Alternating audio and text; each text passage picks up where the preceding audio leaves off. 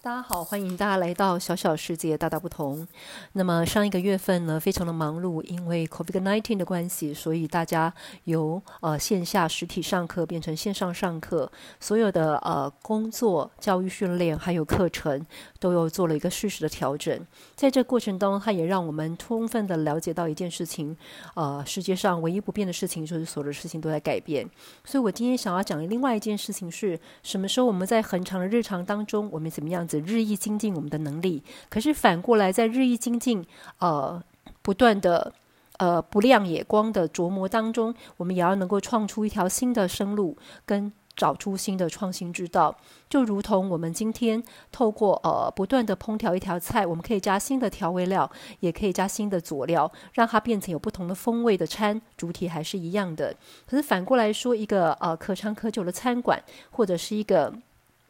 呃好吃。呃，好看的一个菜色，它肯定是要通过研发的，啊，通过研发的过程呢，要注入一个新的。呃，菜色的原料，然后不不同的新的菜色的设计，这也都是需要的。所以，一个餐厅在日常营运的过程当中，它会有原来的菜色不断的日益精进，让它变得更秀色可餐。当然，它也会有开发新的菜色，能够开发新的顾客，或是找出新的生力军跟新的产品来做它未来的主要品项。我们今天想中的各个故事当中呢，来去跟大家呼应刚刚前面讲的部分。首先，第一个故事是你是一个经验用了二十五年。还是你有二十五年的经验呢？啊，有一个人要退休了，所以他去跟他的老板聊天。那他的老板在这个过程当中呢，跟他有了一些互动。那这一位呃退休的老兄呢，就跟他老板说，他觉得有点愤恨不平，因为他呃这二十五年来这个这边恪尽职守啊，每天日复一日的呃不敢懈怠，可是老板却没有看到他的存在，只给他一些薪水让他养家活口而已。好，那老板就跟他说。哦，这样子哦，那我就不得不把我的心里话说给你听了。我也知道你非常的呃卖力的在你的工作岗位上啊做一些事情，但是对我来讲，你并没有二十五年的经验，你是一个经验有了二十五年。好，那这件事情我觉得是一个很简单的故事，但它也给大家做了一些提醒，也就是当我们在工作的过程当中，我们有没有日所精进，每一天每一天的呃，明天比今天更有不同呢？那有这样子吗？好，那想要讲的第二个故事呢，就是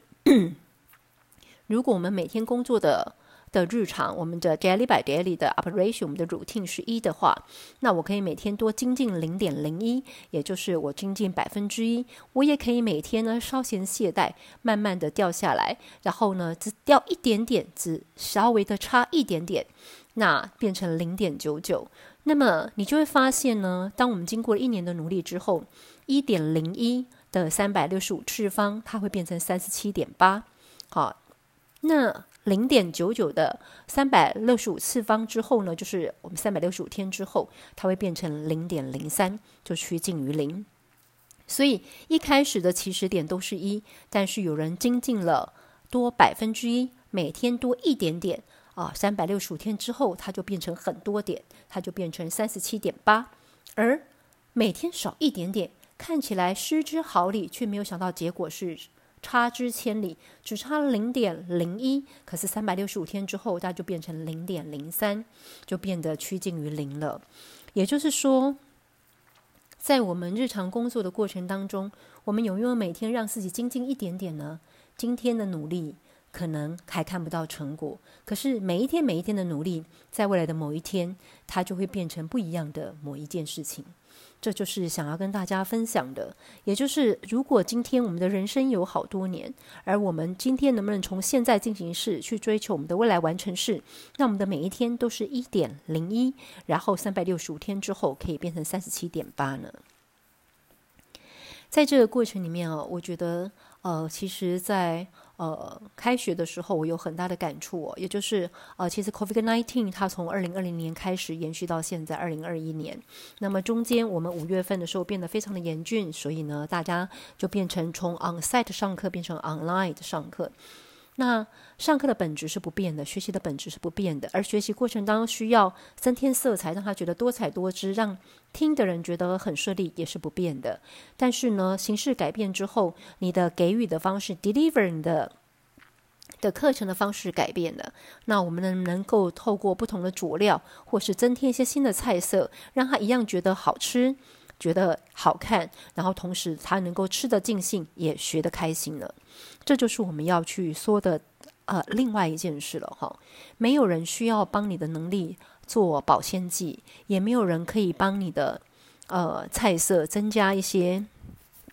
添加一些风味，这都是厨师本身要来做的事情。而当我们的能力上要增添一个保鲜剂的时候，那其实更重要的部分是我们能不能开发出新的菜色，才能够让这道菜不但呃秀色可餐，然后五颜六色、色彩缤纷、营养均衡之外，它能够开发出新的客人。人类的基本需求是不会改变的，所以食衣住行娱乐的需求从过去到现在，大家都是需要的。但是提供这些。呃，需要的方式改变了，所以以前我们就是到餐厅去吃东西，然后我们坐车子出去玩，好，然后到旅行社去买车票，啊，跟航票，哈，那你就会发现呢，现在十一住行娱乐，其实它的所有的界限都模糊了，也就是说，其实。需要的被满足的需求还是在的，但是呢，呃，提供的载体改变了，它可能是一个 Q R code 就可以做导览解说，它可能一个 Q R code 就可以点餐，它也可能一个 Q R code 就可以住旅社，所以你就发现，十一住行娱乐的的界限模糊，产业跟产业之间的界限模糊了，它是一个跨界整合，而能力跟能力之间也是一个模糊，它也需要跨界整合。重要是价值观，好，也需要跨界整合。过去呢，我说我们的专业很重要，所以我们是个 I 型人。I 就是我，我是 I am 的那个 I，好，那他就是一个从头到尾要非常专业的 I 型人。后来我们说 I 型人是不够的，因为当你很强的时候，你只能够呃自行其事，没有办法跟别人合作。所以呢，我们就觉得说，那要跟别人合合作啦。好，那你要把你的能力为别人所用啦。或者是你可以把你的语言讲给别人听啊，那可以别人跟你互动，所以我们就说变成了 T 型人，就是 I 还是要的，但是多了横杠的部分，你可以跟别人互动。那后来呢，就变成说我们要做一个拍型人，拍型人就是原来单一的专长是不够的，好，比如说你学了人管，那我们今天还希望你能够学行销或者学了策略，那最重要是你要一个横杠，好，就拍上面的那个横杠，你能够把你的能力为别人所用，在未来强调。啊，团队作业跟独立作业同时重要的的过程当中，啊，拍行人就变得更重要了。也就是我们必须要跟别人团队合作，因为我们可以以己之长补他人之长，或者是强强互补。那也可以别别人之长补己之短，我们才可以有很好的最后的成果展现。没有人可以单打独斗，所以团队合作它其实绝对不是一个口号，它其实是个经济价值。也就是你很会做某个 A，可是你缺少了 B 的能力，而别人很会做 B，缺少了 A 的能力。当你们强强互补的时候，你们就可以共同做出一个很好的一个结果，come out 出一个你们两个单打独斗做不到的事。所以我常说，其实所谓的团队合作绝对不是一个口号，它是一个经济价值。对于团队合作里面的每一个成员来说，它是个一加一大于二的过程，而这也是一个。在未来的呃能力互动过程当中，避免自己敝帚自珍，一个经验用了二十五年，从一而终就只会这个技能，一个很重要的一个环节，也就是我透过跟别人合作，跟别人的团队合作里面，以强强互补，他人之强补我之强，或是我的强再加上他的强，大家可以彼此激荡出更好的强，或是以别人之强补己之弱。那更重要部分是，透过这样的化学变化，我们就可以得到一加一大于二。好，就可以得到一加一大于二的过程。那这就是一个很好的一个化学变化的成果。那么除此之外呢？呃，除了团队合作之外，独立作业当然是更不可少的。啊，在好的工作或者薪水再优渥的工作，它其实都是需要独自面对孤单、承受压力的过程。比如说，当我们在晚上熬夜、焚高继鬼、日以继夜的时候，在思考我们一个一个构想的时候，是没有人可以帮你嘘寒问暖的。了不起，大家帮你泡杯热咖啡，给你个热姜茶，但是所有的 i i idea 跟想法都是在你自己的头脑里面。你能不能够自己？啊，在自己脑中跟自己对话，然后想出一个很好的 innovative 的一个想法，这也是你自己要独立作业的。所以未来必须要先跟自己沟通，想出一些与时俱进的过程当中，自己也能够想出特殊之处，然后自己比自己变得更好。然后呢，还要去跟别人互动合作，跟团队合作。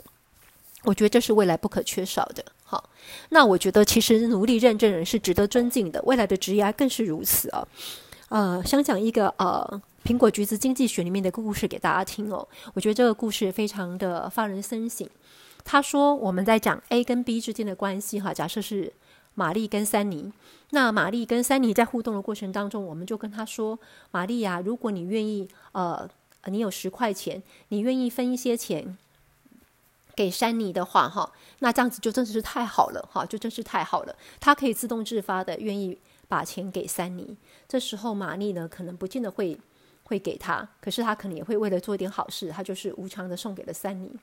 可是反过来说呢，他会跟你讲一件事，他说：“玛丽啊，你必须要给三尼一些钱，那给多少钱你自己决定。可是如果今天你给他的钱是他不满意的话，那这样子的话，他就可以拒绝你。可他拒绝你的话，你就这十块钱，你一块钱也拿不到。简单讲，就是玛丽要给三尼的钱，他可以决定他给他多少钱。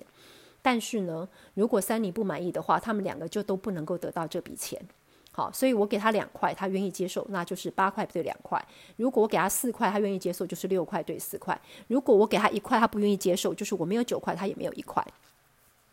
这时候环境的条件改变了之后，你就发现玛丽会做一件事，她会去思考，我给她，所以呃决定权在我。那我要给她多少钱呢？如果给她太少，给她一块钱，她可能会不太高兴，觉得为什么我给她这么少钱？可是我好像给了她五块钱，我也五块钱，好像。感觉是平分秋色，可是好像不至于这样子嘛，哈，因为我是有决定权的那个人，所以最后就会发现大家都有最多给的钱都会是在三块钱到四块钱，也就是因为我有决定权，所以玛丽会给决定自己留比较多，而给对方比较少，但是还是会给对方一些钱。好，那么在接下来换到另外一个场景，就是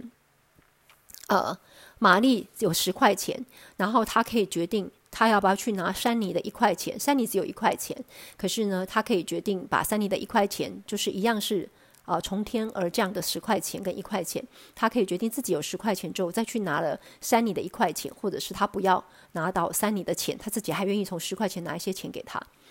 这时候你就会发现，哎，玛丽。也可能会非常的贪心，好，就是当他可以自己拥有权十块钱，他还是可以再去拿三妮的钱的时候，他不见得会因为他拥有的比较多，他就愿意放弃三妮那一块钱，他可能还是会把他这一块钱拿走。好，那有一小部分的玛丽会给三尼多一点钱，但大部分的玛丽可能就是不会给他钱，可是呃也不会呃把他钱。拿走，但是有一些的三尼是除了自己有十块，呃，有一些的玛丽是除了自己有十块钱之外，有去拿了三尼的一块钱。好，在接下来的下一个实验，有一件事情非常重要，它改变了我对一些事情的看法，比如说。玛丽她要很认真的工作才可以得到十块钱，而三妮也需要很认真的工作才可以得到十块钱。这时候玛丽一样可以决定，我到底要不要去把三妮的钱拿过来？她是可以拿过来的。可是这时候你会发现，他可以拿的钱多过前一次的一块钱。他现在是有十块钱的，他可以拿掉自己的十块之外，还可以拿到三妮的十块。可是玛丽这时候，大部分的玛丽会选择不拿三妮的十块钱，因为她会觉得自己这十块钱是经过努力而得来的，是很辛苦的。所以这时候她也会感同身受到三妮拿了这十十块钱，她也是靠着自己的努力得来的。这时候她会觉得三妮的十块钱是她努力的所得，她是应得偿所报的，他是呃非常名实相符的，所以他就不会去拿他这十块钱。这几个不同的实验分别。让我们从这个故事当中去思考人类的经济行为，哈，它其实是苹果橘子经济学里面书里面所讲的一个内容。那他就讲说，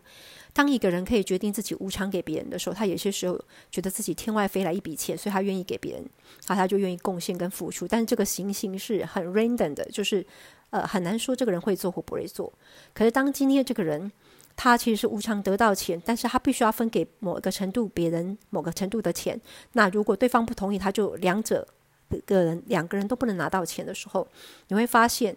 因为对方对他有某个程度的否定权，所以他某个程度上在有主宰权的时候，他还是要看到对方的决策权跟否定权，所以他还会照顾到他的需求，照顾到他需要被给予的那个人的需求。边有这样有没有很像我们的政治体制？也就是分配资源的人，某个程度上他可以决定他给他的三尼多少钱，他就是玛丽。可是因为如果这时候三尼不同意的话，那他就可以否决掉玛丽会连他自己的那一份原来可以分得到比较多的那一个钱都没有了。所以，其实，在政治跟组织的文化当中，我们在工作的时候，他其实是要让有权利的人是能够某个程度上有呃权力的防腐剂的，也就是透过这些机制，就是呃受制于他的山尼是对他有决定权跟否定权的。他也许不能够做资源的分配，可是他可以对他所得到的部分不满意，他是可以否决的。这就是一个发人深省的一个制度设计，而。在接下来的实验里面，当今天玛丽自己有从天而降的十十块，跟三尼有从天而降的一块钱的时候，他并不会因为自己得到的比较多，他就会觉得有了谦逊之心，而不去侵略三尼的一块钱，因为他觉得反正他也是从天而降降下来一块钱，我去侵占他一块钱好像也没有什么，所以很多的玛丽都会做这件事。而在最后一个部分是玛丽自己有努力辛苦而得到的十块钱，而三尼也有努力辛苦而得到的十块钱。可是因为他自己是努力得来的，虽然最后他可以去决定三尼的十块钱，他可不可以把它略为己有，可他没有这么做。也就是一个人的努力跟付出，当我们尊敬他的努力跟付出，当他的努力付出是真的非常认真的，earn my respect。他的努力付出得到我们的尊敬，我们这这也认为他其实努力付出就应该得偿所报的时候，我们就不会对他巧取豪夺。这也是一个组织的设计。我们真的呃给了一些努力的人得偿所报了之后，他其实比较不会造成组织里面的纷争跟怨恨，因为我们觉得这个人是很够努力的，他其实是得偿所报的。那这就是三个不同的层次。第一个是你的能力有没有？自己办法开发新的菜色，还是你每天都在炒同一道菜，只是加不同的佐味跟调味料而已呢？那还是你能够开发新的原料、新的素材，用了新的包装，或者是呃开发新的组合的方式，呈现新的一道菜？人类的需求都是在的，只是给予的方式改变了。那我们是有二十五年的经验呢，还是我们一个经验用了十五年？那第二个部分，我们想要跟大家说的事情是：每天多一点点，或每天少一点点，它就会失之毫厘而差之千差之千里。我觉得它是一个很值得自己警惕的事情。我们可能每天都差一点点，可到最后就会差的非常多了，哈，就整个走样了。很多人都会去美容，也很多人会去整形，但是我觉得在这个过程中最可怕的，呃，不是脸皮掉下来了，也不是眼。角有鱼尾纹，而是当我们整个头脑的智智性发展崩山的时候，它整个山崩地裂，好，整个智性发展山崩地裂，它的下场跟后果可能比那个脸皮松弛还变得更可怕。所以我常在想，如果我们都很在意自己的脸皮，好，会皱皱的、丑丑的、不好看的，那我们怎么从来不会担心我们的头脑里面是皱皱的、丑丑的、烂烂的、软软的都不扎实呢？好，那我们是不是应该在这个地方为了自己而精进呢？只为了让自己未来有一天可以每天多一点点而变得不一样？最后就是讲到组织设计的事了，就是透过这个呃李斯特的这个苹果橘子经济学里面，他告诉我们的故事，其实我觉得呃他这个故事里面是非常的浅显易懂，也让大家可以去呃明白这个过程当中他想要告诉我们的一些故事。如果我们今天可以好好的设计一个组织的制度设计，它其实是在呃能力互动的过程当中，组织氛围的营造过程当中，它可以让认真人得偿所报，而且让有权利的人他有某个程度上的呃戒慎恐惧，他有一个另外一个制衡的力量。我觉得它才是一个平衡的社会。那综合今天所有的观点，只想要告诉大家，我们需要有能力的。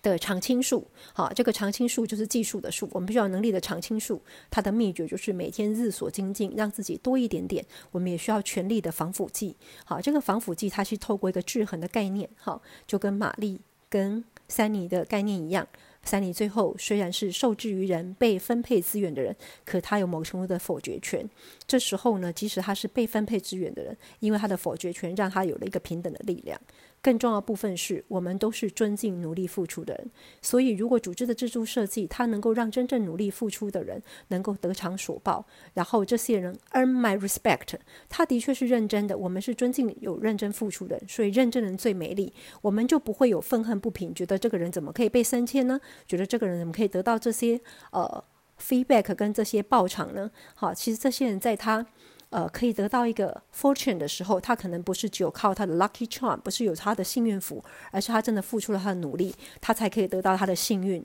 好幸运之神或他的他的好的薪水的报酬。这是我想跟大家说的。那么今天很快速的勾丝路过了这些故事，也希望大家喜欢。希望下次有机会，我们大家一起来小小世界，大大不同。下次见。